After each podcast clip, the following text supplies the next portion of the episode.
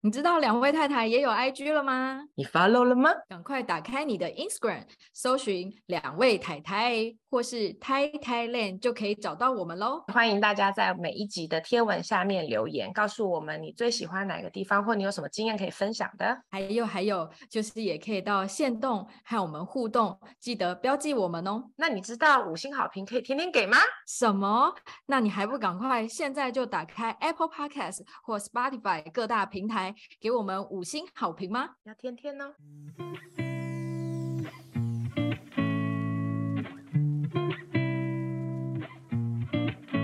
耶！Yeah, 欢迎收听两位太太。Welcome to Thai Thailand。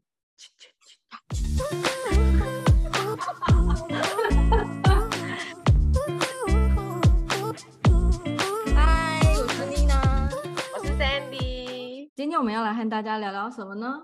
嗯，关关难过关关过，高龄产妇受孕不易。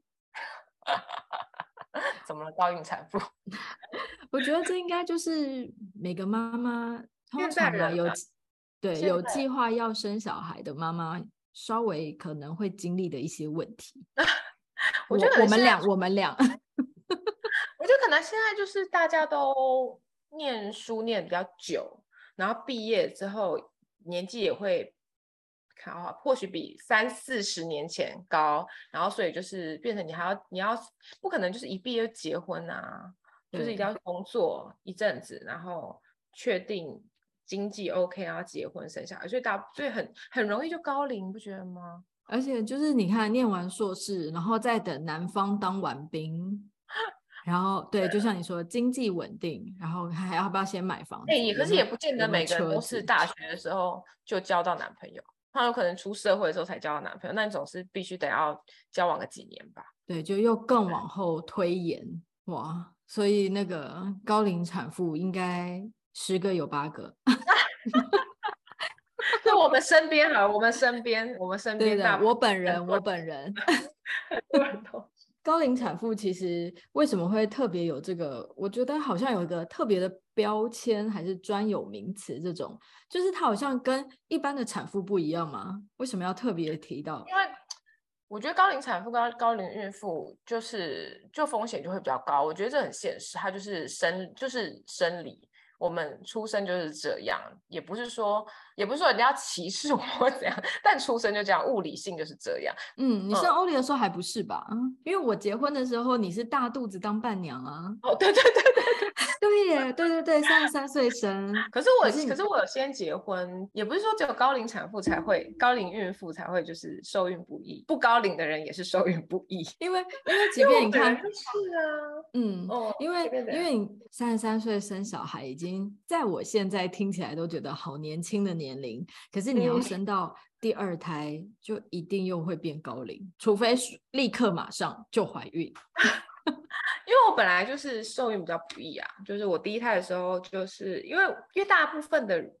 应该好好五百分之五十的女性应该会想说哦，我结完婚可能就是呃跟老公相处个一两年再准备怀孕这样子，然后我们也差不多就可能结完婚大概一年左右就想说哎，差不多可以来生小孩。理想状态，理想状态就是你差不多一年开始生小孩，哎，没想到居然有受孕不易这件事，不会想到啊，因为你没开始备备孕的时候，你怎么会想到自己会受孕不易？然后反正该检查的也检查了，呃，男男生女生都检查了，但是。就是就是比较就比较没有办法怀孕，也不知道为什么，对啊，所以你就是会开始尝试一些偏方啊，就比如说补身体啊，吃中药啊，或者是网络上不是有跟你很讲说什么，你那个做完功课的时候脚要抬很高啊，或者是你一定要什么、啊、泡泡热水，泡热水，对啊，热水要泡热水，对，对，对，因为我们怀孕的时间都呃是比现在早了五六年前，嗯，所以其实，在那个时候的那个时候的资讯量跟现在的资讯量又不一样，因为。现在你可能会觉得说，嗯，很多女性她们开始有了很多的自主意识的时候，他们可能会觉得说，哦，那我先冻卵，或者我先怎么样，未来真的有需要的时候，就可以像志玲姐姐一样，四十六岁有生小孩。可是，可是因为我们往前推个五六年的时候，那时候只觉得就是，哦，结完婚，然后呃相处个一两年，然后备孕，然后才开始去面对种种要发生的事情。嗯、事情对，那时候好像真的比还是因为我们那时候。候更没有，说不定大家那时候大家都知道，只有我们不知道。也可能就是我们的金钱上不够有余裕。我觉得可能我们，比如说身边的人都是差不多年纪的时候，比较不会去讨论冻卵这件事吧？比你有听过二十几岁的女生在讨论冻卵？嗯、其实没有，通常都是比如说三十几，然后你还在想说到底要不要生小孩的时候，别人才会说啊，不然你先把卵冻起来。就是现在这些议题啊，或者是什么，就会开始比较浮出台面。可是就在在我们那个年代，就是也不是多 那个年代，年代好像很老。可是的确就是在五六年前，你连真的是做试管这三个字都没有这么可以轻而易举搬上台面，然后好好的去聊。真的，我觉得就是这样，就是那个时候好像就觉得，嗯，三十三岁、三十四岁、三十五岁，好像应该还不需要这些。Uh huh. 嗯，可是现在的女性，她们可能会把这些年纪都往前推了，所以她们可能在三十岁以后就会开始去意识到这些事情。姐妹揪一揪就动卵，这样子。对，揪团，冻卵蛮贵的耶。那你呢？我我跟 Sandy 就非常的不一样，因为呢，我我是一个真的很希望我的人生可以按照我的计划表而进行，所以那时候三十三岁，对，计划控。然后，所以我那时候三十三岁结婚的时候，那我跟 Jerry 就是一开始就讨论好，我们第一年没有要生小孩，所以即便外在多催促，然后一直不断的要我赶快去怀孕，对，然后我都不为所动啊。呃，婚后一年之后，然后我们真的是好好的讨论，因为可能我不晓得是不是因为商学院的关系，就是我们是很务实的去讨论说生小孩，那我们未来的经济状况，然后养小孩，然后带小孩这些问题，然后我们真的确定讨论好之后，有一天 Jerry 就跟我说，OK，那他觉得他准备好要当爸爸了，然后我也觉得说，哎，我也差不多，所以我们就在第二个月就怀孕了，超级快，就是我们家小暖男就来我的肚皮里面了，所以，所以我跟 Sandy 在前期的历程其实是很不一样的。不过我们怀孕过程其实算是顺利，而且他照刚刚不会，因为他有回台湾，然后就是一个大肚子哦，然后我们两个一起挤公车，然后我就想说，天哪，要不要让座？然后我就很慌乱，因为我那时候毕竟我也还没有怀过孕，然后看到一个肚子这么大的人在我面前，然后我都会很紧张，然后我想说，哎呀，拜托谁要让位给他一下，然后他就会一一副淡风轻说，不用，我可以站着。我觉得就一开就是比较轻松吗？因为没有意识到，没什么，我觉得没意识到可怕的地方。就是我觉得那前期呢，那个不舒服过了之后，我好像就是变成一个正常人，这样就只是肚子稍大。肚子很大，肚子很大，对，肚子不是稍大，因为她怀的是巨婴。就是我对 Sandy 的怀孕过程是 OK 的，在我们看来，其实你也是啊，孕妈妈，对我也是，因为我一直到满四十周，我都是走跳自如，而且几乎没有水肿，然后然后也没有任何人看得出来我已经要临盆了，这样 都没有。结果，然后直到对，等到直到四十周。产检的时候，医生就说：“你是真的不打算要生了，是不是？” 我就说：“我现在还没有要生的感觉。”结果才刚讲完这句话，产检完没两三天，我就在家里。我说：“你是过了预产期啊？”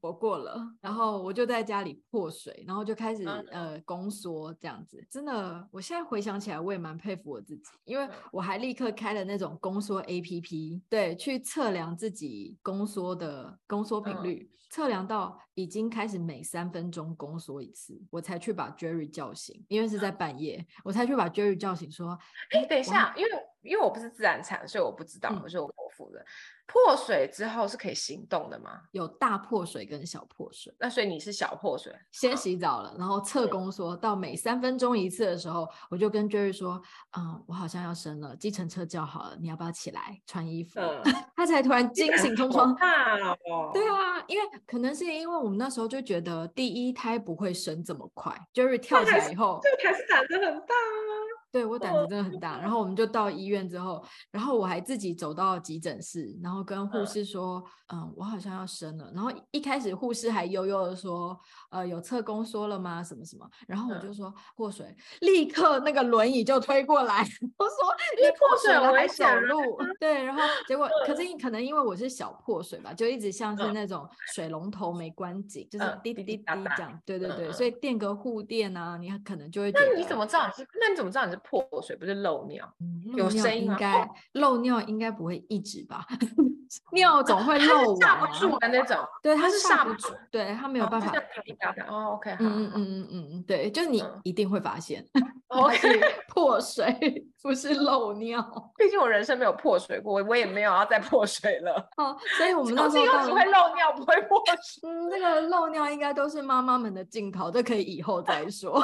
所以后来我们就到了医院，就开始进入到待产的阶段嘛，因为你已经破水又宫缩了。那我就想说，哇，我的人生好顺利哦，就是你看。嗯要怀孕就怀孕，然后产程又很舒适，然后呢又已经破水跟宫缩了，嗯、那感觉我就要生了。会痛吗？不会，因为我痛感神经很大条。然后那时候我就到医院待产室的时候，我就觉得我根本真的是人生顺利组，超级顺利。结果生了四十八小时，就只开了七公分，所以护士其实就会一直不断的在监测我的宝宝的状况，就是因为他们会担心嘛，因为你生很久，产程迟滞。啊什么的，对。但因为我那时候一心就觉得我一定可以用力把它挤出来，然后我一定可以让我的儿子自然产产出来。嗯、什么自然产对小孩很坚持要，对你一直很坚持要自然产这件事情。因为因为你会被很多的网络资讯洗脑，就会觉得、嗯、哦，自然产经过那个产道，然后小孩子从那个空间，然后到这个世界，嗯、这样子对他的身体状况最好。对对对，对，我记得你当初很觉得是这个最好。妈妈多伟大，你看都四十八小时喽。然后结果后来就有一个助产士，他就觉得说我的我的状态有点不对，然后有点有违身体机能，因为照理来说你开到七公分或是。到后来我有开到九公分，实际上就是应该要开始全开，然后很快，因为听说最后的产程是下有下去吗？对，小孩下来以后应该就很快，然后就会通过产道，然后生出来。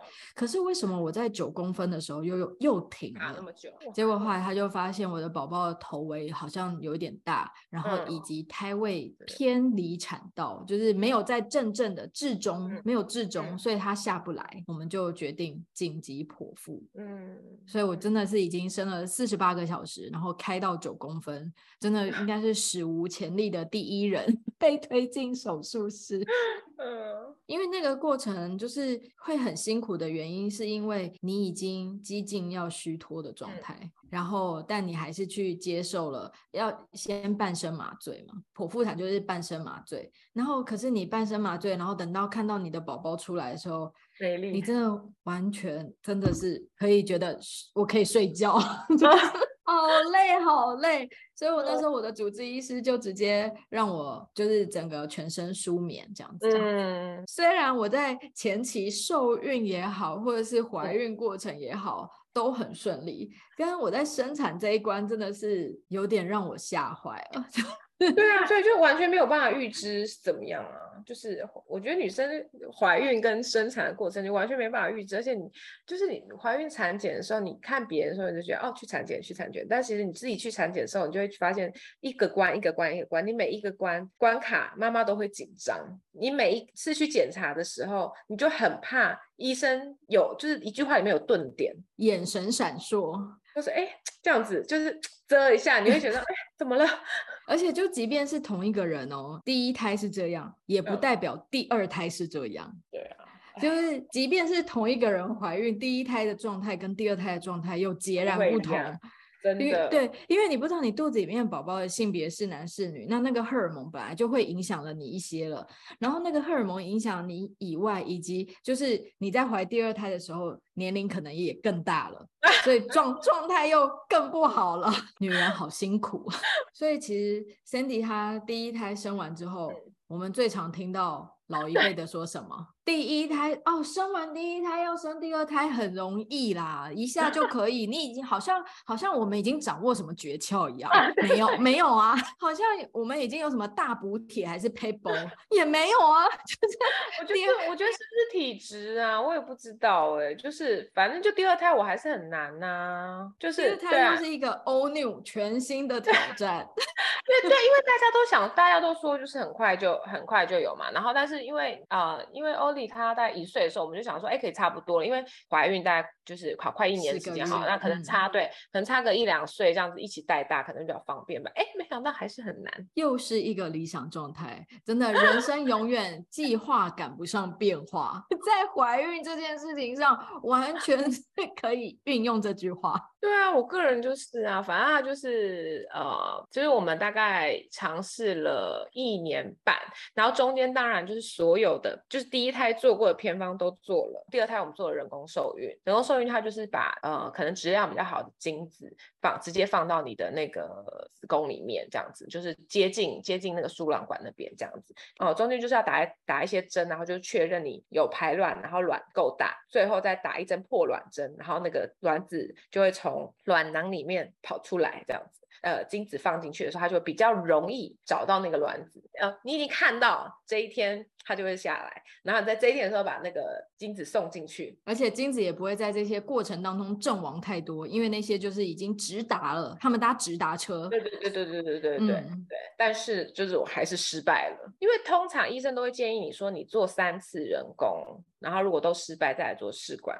但是我就是 比较猴急，然后我就想说是也没有猴急，你已经一年半嘞，就是那我倒不如就是。就是就直接就是到就是去就做试管这样对，然后觉得我我觉得可能就是因为那个时候想说，哎，管他的，反正就之后就要做试管了，就我就然后豁出去了，整个心情放松了。对，心情，因为我想，因为我那时候就想说，因为在泰国做试管很贵，我想说那回台湾，我还已经去了那个就是要做试管的诊所，生殖中心，嗯，对对对，生殖中心没错，然后就然后也也去检查了，也验血了，还内诊了，就后来回家发现怀孕了。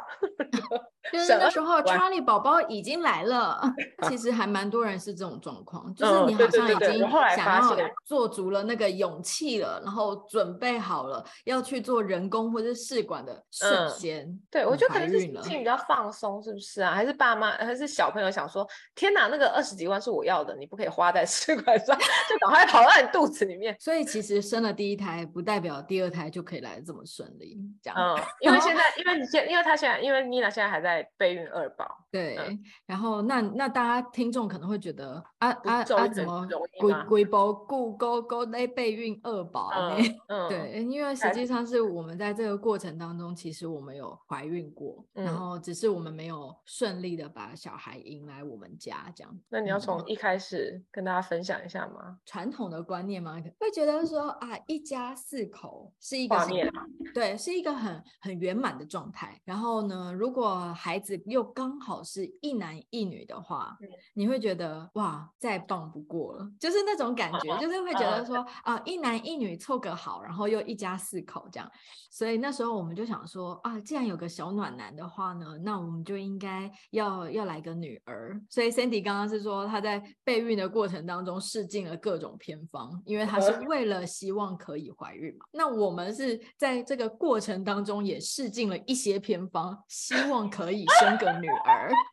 我觉得太有趣了，真的太有趣了！你快点跟大家分享一下，因为因为其实应该大家也都有听说过，比如说你可能要多吃牛肉，就是啊、呃呃、让身体什么比较酸，还是什么酸碱值？对对，呃、身体酸碱值，就是你要多吃菜还是多吃肉？可是因为我就是不太会吃牛肉的人，我没有不吃，可是我不太会吃，因为我通常都是吃白肉，就是猪肉啊、鱼肉啊这种，所以牛肉对我来讲是一个好冷门的选项。还有午餐、晚餐、餐餐都有牛肉，牛到我都要吐了，就是。比如说牛肉汉堡，嗯、然后呢，中午吃牛肉咖喱饭，晚 上再煎个牛排。牛排真的，一整天我都是一直在吃肉。然后，因为我本身就不那么会吃肉，嗯、又再加上又是吃牛肉，整个身体状况就觉得 我的身体很奇怪，很燥热，对不对？好像要便秘了嘛？还是怎么样？然后还有就是，比如说他会希望我们可以这件事情呢，就大家。当故事听听就好。呃，他就跟我们讲，就是呢，如果我们要在做功课的那一天，好，那哦，那个那个提供我们偏方的一个老师呢，他就跟我们讲了一个理论，他就说哦，女生就是如果有阴阳之说的话，嗯、男生就是阳嘛，女生就是阴嘛，这样子。那如果一天二十四小时当中，什么时间最阴呢？就跟我们讲说，嗯，那如果照那个子丑寅卯这样算，好，那最阴的时间呢，就是凌晨三点到四点。因为你那时候跟我说的是太阳升起之前，对，就是太阳升起之前。但但如果一个概率来讲，就是三四三四点左右的。对，他这样讲的时候，我就就你知道，我我我也不是这么 迷，好有道理哦。没有，我也不是这么迷信的人，但我就会去查那个气温，我真的去查气。温哦，的确在日出之前都会迎来最低温，就是凌晨三四点的那个，就是子宫外孕，我们不晓得他是男是女。那但是子宫外孕的这件事情，就是让我有点有点错愕吧，因为一开始的时候，其实因为胚囊，大家如果有怀孕过都知道，其实在五六周前它都很小，你很难去真的在子宫里面找到它，你要很专注看到那个很小的白点。嗯，医生评判它是一个伪囊，就是假的伪囊，真的那个囊胚着床在不正确的位置，这样子。对，它就在我的输卵管到子宫的那个。洞口，他就偷懒不游泳了，再也不游了。而且你自己也没有去预期到会有这样的事情发生，所以你也没有特别去撞到那个北囊了，你就会想说啊，他不是在那里了嘛，就不会再去照其他地。不舒服吗？还是怎么样才发现？就一直到我在家休克昏倒啊，因为就真的刚好是因为他其实真的就已经爆裂，然后开始出血了嘛。对对对，嗯、对，而且然后出血出的蛮多的。我光是脏血我就抽吸了一千一百 CC。哦，我记得我记得，好恐怖哦。嗯，嗯，因为已经出血超过我身体的负荷了，这样子。对，而且你要那么小。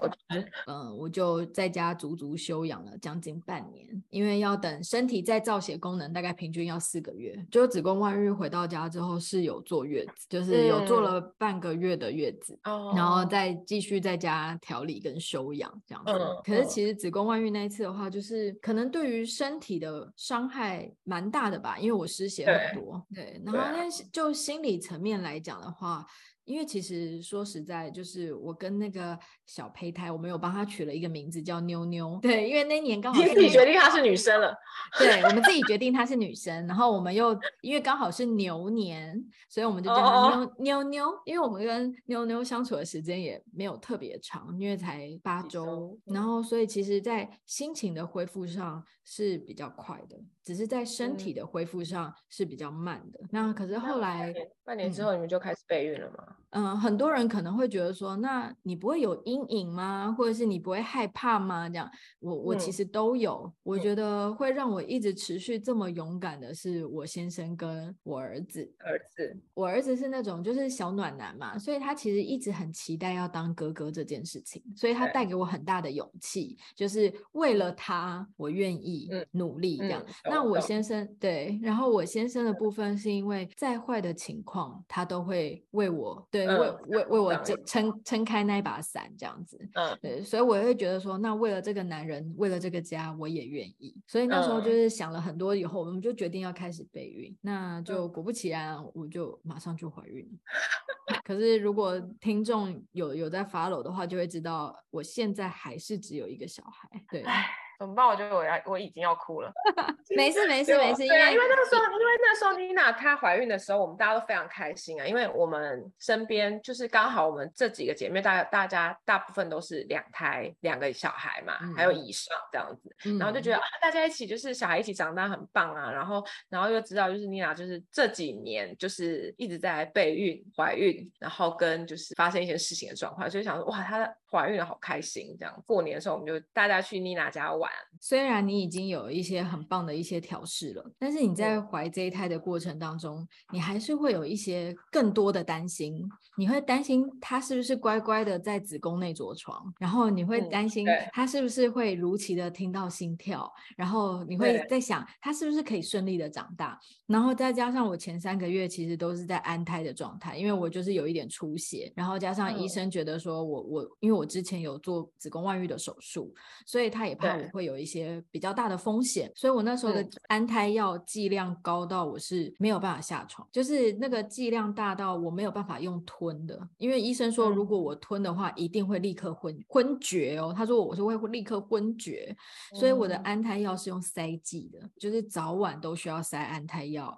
即便我是靠自己的意志力在移动的时候，那个安胎药的副作用可以让我立刻小腿抽筋，不能走路哦。它就是不让你做任何移动，超级夸张。所以我前三个月就是几乎都是在床上安胎。那我当然那时候的心情会觉得说，没关系，只要他健康长大，对，只要他健康长大这件事情多伟大，也刚好我可以好好休息，顺理成章的不用做任何家事，也不用煮饭，所以。前三个月，我其实心情的心情上面是好的，而且因为每一次产检的，呃，就是你会过关斩将的都是打勾，就是哦，他乖乖的在子宫内，哦，他乖乖的有心跳，而且心跳的声音很棒，然后心跳的频率也很正常，就是会一直帮他去觉得哦，很棒很棒，我们就越来越要到我们见面的日子了。嗯，对。对，就是呃，怀孕的中期会有不一样的挑战，那可是因为我从来没有遇到过，一直以来。普遍来说，大家听到怀孕的风险都在前期，所以很多人都会说，孕期的中程是最舒适的状，你不管生理还是心理，应该是最舒适的状态。对，所以我那时候其实心情是很放松的，因为我觉得我已经熬过最风险最高的前期了，然后加上我去做那些什么颈部透明带什么 blah blah blah 初期的检查，全部都很 safe，然后就觉得哇，太棒了这样子。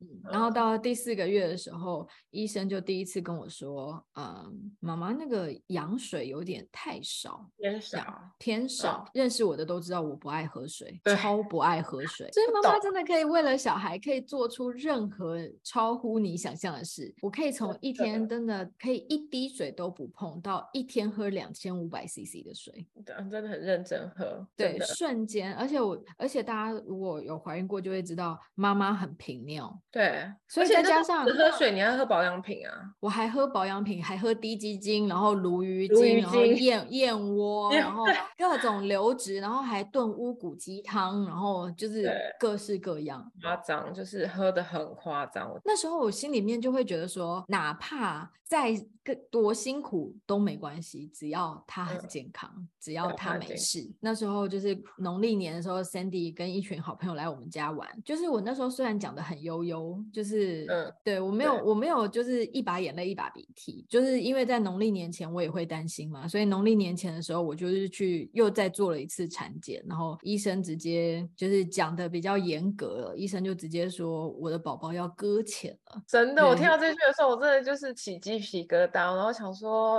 我我那我当时是想说，医生为什么要用这么重的词？可是我后来认真的想想，医生他们，他真的没办法说什么更好听的话了，就是真的。没有羊水了，就其实后来想想也蛮感谢，就是在那个农历年，其实我们每一天都过得很开心。我也是，就是带着我的孕肚去跟每一个亲朋好友见面。我们并没有在这个之前发现什么，对，然后让我们的年不好过。农历年完就是安排高层次这样子，对，所以我那时候后来想，就觉得其实一切都是最好的安排，因为全家然后跟好朋友们都可以很开开心心的过了一个农历年，包括。包括我肚子里面的宝宝，我们都过了一个很开心的年，这样子，所以我们就在农历年之后做了高层次，然后那个那那一幕的印象很深刻，医生就一直定格在一个画面，透过那些画面，然后去解释整个过程，然后讲完以后。他就是在诊断书上面就写疑似双侧肾脏都没有发育，我们两个就突然好像被宣判了什么，就是在这之前你有预期是这样的结果？没有，我预期最坏的状况就是我从高层次产检那天之后就要卧床了，透过外部输羊水，嗯、像徐若瑄那样躺着这样。对，我以、嗯、我以为，我觉得这就是妈妈，就是你会甘愿自己去承受任何辛苦，对，然后我就会觉得说，即便我要卧床卧到生。我都没关系。嗯，对，我想象最坏的状况就是，其实他非常健康，然后呢，嗯、是因为我的关系，所以羊水一直生不出来，然后、嗯、所以我就要卧床，然后用外力注入羊水，嗯，就是这是我想过最坏的状况。嗯、然后我也安排好未来，如果我真的要卧床四个月，我们家要怎么办？但是那时候就是整个消息是因为宝宝不健康的时候，我就会觉得天哪，怎么会是宝宝呢？嗯，就是怎么不是我来去承受这个辛苦？嗯、对，因为他真的很小啊，他那么小，然后就。要去承受这些，然后再后来我们就是去去做了 MRI，就是核核磁共振，嗯、对，然后去确认它是真的没有长出来，而不是因为太小没有看到，所以最后就是呃等于确确诊了这样，然后我们就安排了引产。那你对嗯，那你怎么调试呢？你不是还帮他取了名字，帮他盖了对啊，对，因为因为我们觉得就是。他就是来过这个世界上啊，所以我们想要，对，而且因为我觉得最主要原因是因为你有大宝，然后你的大宝去经历了一个妈咪从没有肚子到肚子大大的了，然后他到他也很期待这个弟弟或这个妹妹来到这个世界上，可是突然有一天他不来了，嗯，那那他怎么跟他解释这件事？跟他说，因为因为我就是一个比较健忘的人，然后我就跟他讲说，呃，李虎他就是跟妈咪一样忘东忘西的，嗯、然后他忘了带尿尿的器官来了，所以他一直不尿尿，所以他没有羊，没有没有水，这样，嗯、因为因为他大概知道说我的肚皮里面有水，宝宝在里面游泳这个。状态，这样，嗯、对，然后我就说，所以他没有水可以游泳，嗯、然。后所以医生北北要他回家拿。回他们家拿，因为因为我必须要以他可以理解的方式嘛，嗯、就是因为我忘了带东西的时候，我都会说啊，妈咪回家拿一下，对 对，然后 所以那时候我就说，嗯，李虎忘了带东西了，所以他也他也要回家拿，医医生北北叫他回家拿，嗯，那所以他也可以接受，嗯，可以啊，只是他后来就会说，那李虎要拿多久？那李虎什么时候会拿回来？这样子，嗯，李虎什么时候要来陪我们玩？然后直到有一天，这是最近发生的事。嗯，我那一天我真的差点又哭了，因为其实很 多时候我们的情绪已经被安抚好了，而且加上现在我们的状态已经是调试的很好，不想要放弃期待跟希望嘛。嗯，然后那一天，又回到当初你告诉我的时候，我们在。咖啡那爆哭吓到员工，对，然后我们又哭又笑。手上拿着松饼，不知道到底要不要关。因为那天就是我儿子有一天我们去接他放学，然后那天真的天气很好，然后我们就是要要准备走走路回家的路上，然后因为秋天嘛，就天气暗的很快，所以我们嗯，所以我们回到家的时候已经天黑了。然后那一天我真的不知道为什么，他就突然间哦，就对着天空，然后就大喊说：“李虎，我很想你，你快回来！”这样子。Oh my god！他是突然想到，嗯，因为他最近突然又觉得说，他很想要宝宝陪他玩，嗯，就是因为因为他是真的很想当哥哥，就是因为他就是一个很温暖的人，然后他又很喜欢跟小朋友玩，很快啦，很快啦，知道他受孕能手吗？受孕小天才，对，所以那天他突然这样的时候，我就觉得哦，天啊，好舍不得哦，不会，他一定是好哥哥啊，你马上就生出来了。对，然后因为因为因为我有我的宗教信仰嘛，然后我就会每天晚上都会有一个很深的祈念，我就我就会说，我觉得看到 Jerry 这么棒的爸爸，就是因为他就是一个真的很棒的爸爸，因为他是 连他们全校都知道，对对对，连他们全校都知道，就是他就是我儿子心中的。Superhero，嗯，对，对，然后加上就是我又有一个这么这么棒的儿子，嗯，就是我心里面都会有一个很深的情念，嗯、我不想要辜负他们父子。那李虎离开之后，因为他是虎年嘛，然后你们家又很爱用就是动物们。他取一个小名，取小名，对。但李虎这个名字是有由来的，嗯，就是因为李虎的台语是李后啊，李后，对，所以我们就很想要跟他打招呼，就是李后这样子，对对对，就是我们真的很期待他来，所以我们就想说啊，那就叫李虎，快来了，妈妈一定是需要疗伤嘛，因为就是因为这真的是一件很难过的事情。我觉得在听的人一定会有跟你，就像比如说你那时候有买那个叶阳的书，对不对？对，就是对啊，就是有一些相同经历的人，然后就可以有比较疗伤的过程，会觉得比较没有那么孤单。那你觉得你做了什么会让，就是帮助你现在还就是这么有希望的 面对下一胎？去找一些自己从来没有做过的事，比如说。比如说，比如说，就像，嗯、呃，很多人会觉得，就是，呃，可能过往你会觉得说，啊，不开心的事情就忘掉，然后我们只要就是脑袋里面装开心的事，这样。对。那我，但是李虎这件事情让我。转变了这个态度，而是我决定要把这件事情牢牢的去记在我的心里。对，对，而且对于这样子的生命，我们也曾经对他是充满期待的，然后也是充满希望。所以那时候我去，我去刺青。一辈子有想过你自己会刺青吗？然后是不想要被爸爸打断腿？就是很意外的，我的爸妈也非常的支持。真的？哎、欸，我没看过你刺青，我看一下。哦，好可爱哦！它在很下面，真的很可爱哦。它是很可爱的。对啊，是可爱的，不是那种。对，因为因为我们就是和刺青师有讨论，然后我也有告诉他我这个故事这样子，嗯、所以我就是他说为什么要刺在左脚？然后我就说，因为他是男生。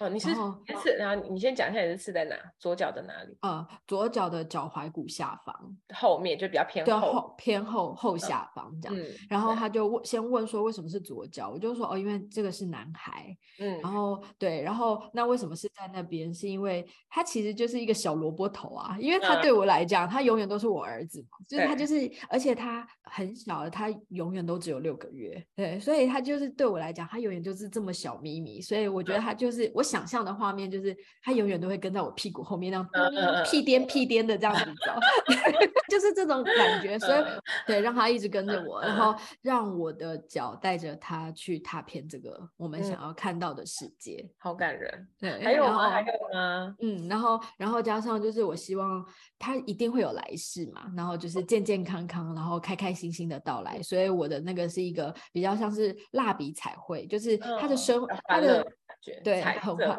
对很缤纷的，他的人生绝对不是黑白的。嗯，还有还有做什么？我不是要去画画？对啊，我跟你去画画。我像我还就是去报名了，我上一些课。对，因为因为我以前是那种成长跟疗伤的课，就是对，是是是我自己想要上的课，因为可能也是李虎这一堂课带给我的，就是因为我在怀孕的时候其实没拍什么照片，就是没有太多有孕度的照片，就是要么就是上半身，要么就是脸，然后或者是躲在别人身后这样子。因为我那时候心情只是会觉得，哎，出生还会很多，而且因为我一开始初期有安胎，那安胎药那个荷尔蒙让我就是也是很水肿这样，嗯、所以我就会觉得说啊不用啦，怎么这样子？所以就像我儿子出生到现在五岁，我们的记忆体都要爆炸一样，因为我会觉得 来日方长，我们未来可以有非常多的照片。嗯，当事情发生之后，我再回头去的时候，就会觉得我怎么留下这么少照片？对就是这种感觉。所以我会觉得就不要再想以后了，就是很多事情你到了以后，你会越来越没有时间，嗯、或是你你甚至没有机会来来得及做了。嗯嗯，所以我就决定把这个把握当下，对，把这件事情留给我自己，所以我就也自己去报名了我哈很久的花艺课啊。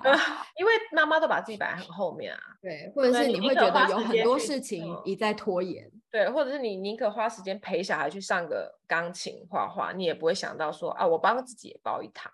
对，所以所以现在我就会比较敢为自己提出要求。至少你现在都好好的，然后也好好的走完自己的疗伤过程，也没有逃避他，也没有忘记他。嗯就让他跟着我们一起走。如果有些人想要就是疗伤的话，你有推荐的一个书单，对不对？不管是子宫外孕或或者是离虎，我都非常推荐大家可以去看叶阳的书，这本《我所受的伤》，它是献给天下每一位女性。虽然我们都带着一点伤、一点荒芜，但是人生还是可以走下去的。因为我们的人生注定都是要超越那片荒芜，就是即便我们可能在怀孕的过程当中都很辛苦，也很不容易，然后也可能是高龄产妇，有可能是受孕不易，对。但每一个妈妈都有自己的故事，也有可能自己曾经受过伤。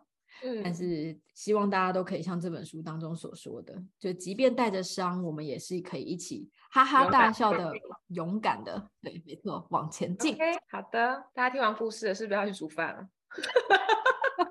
是妮娜又要去煮饭了，今天要来煮个豆干毛豆炒肉末。哎，这听起来营养哎，而且这一道菜是没有一个小孩不喜欢的，真的，快点教我，因为很多。不是不是油豆腐然后它的口感呢不用很大就是黑的那种才是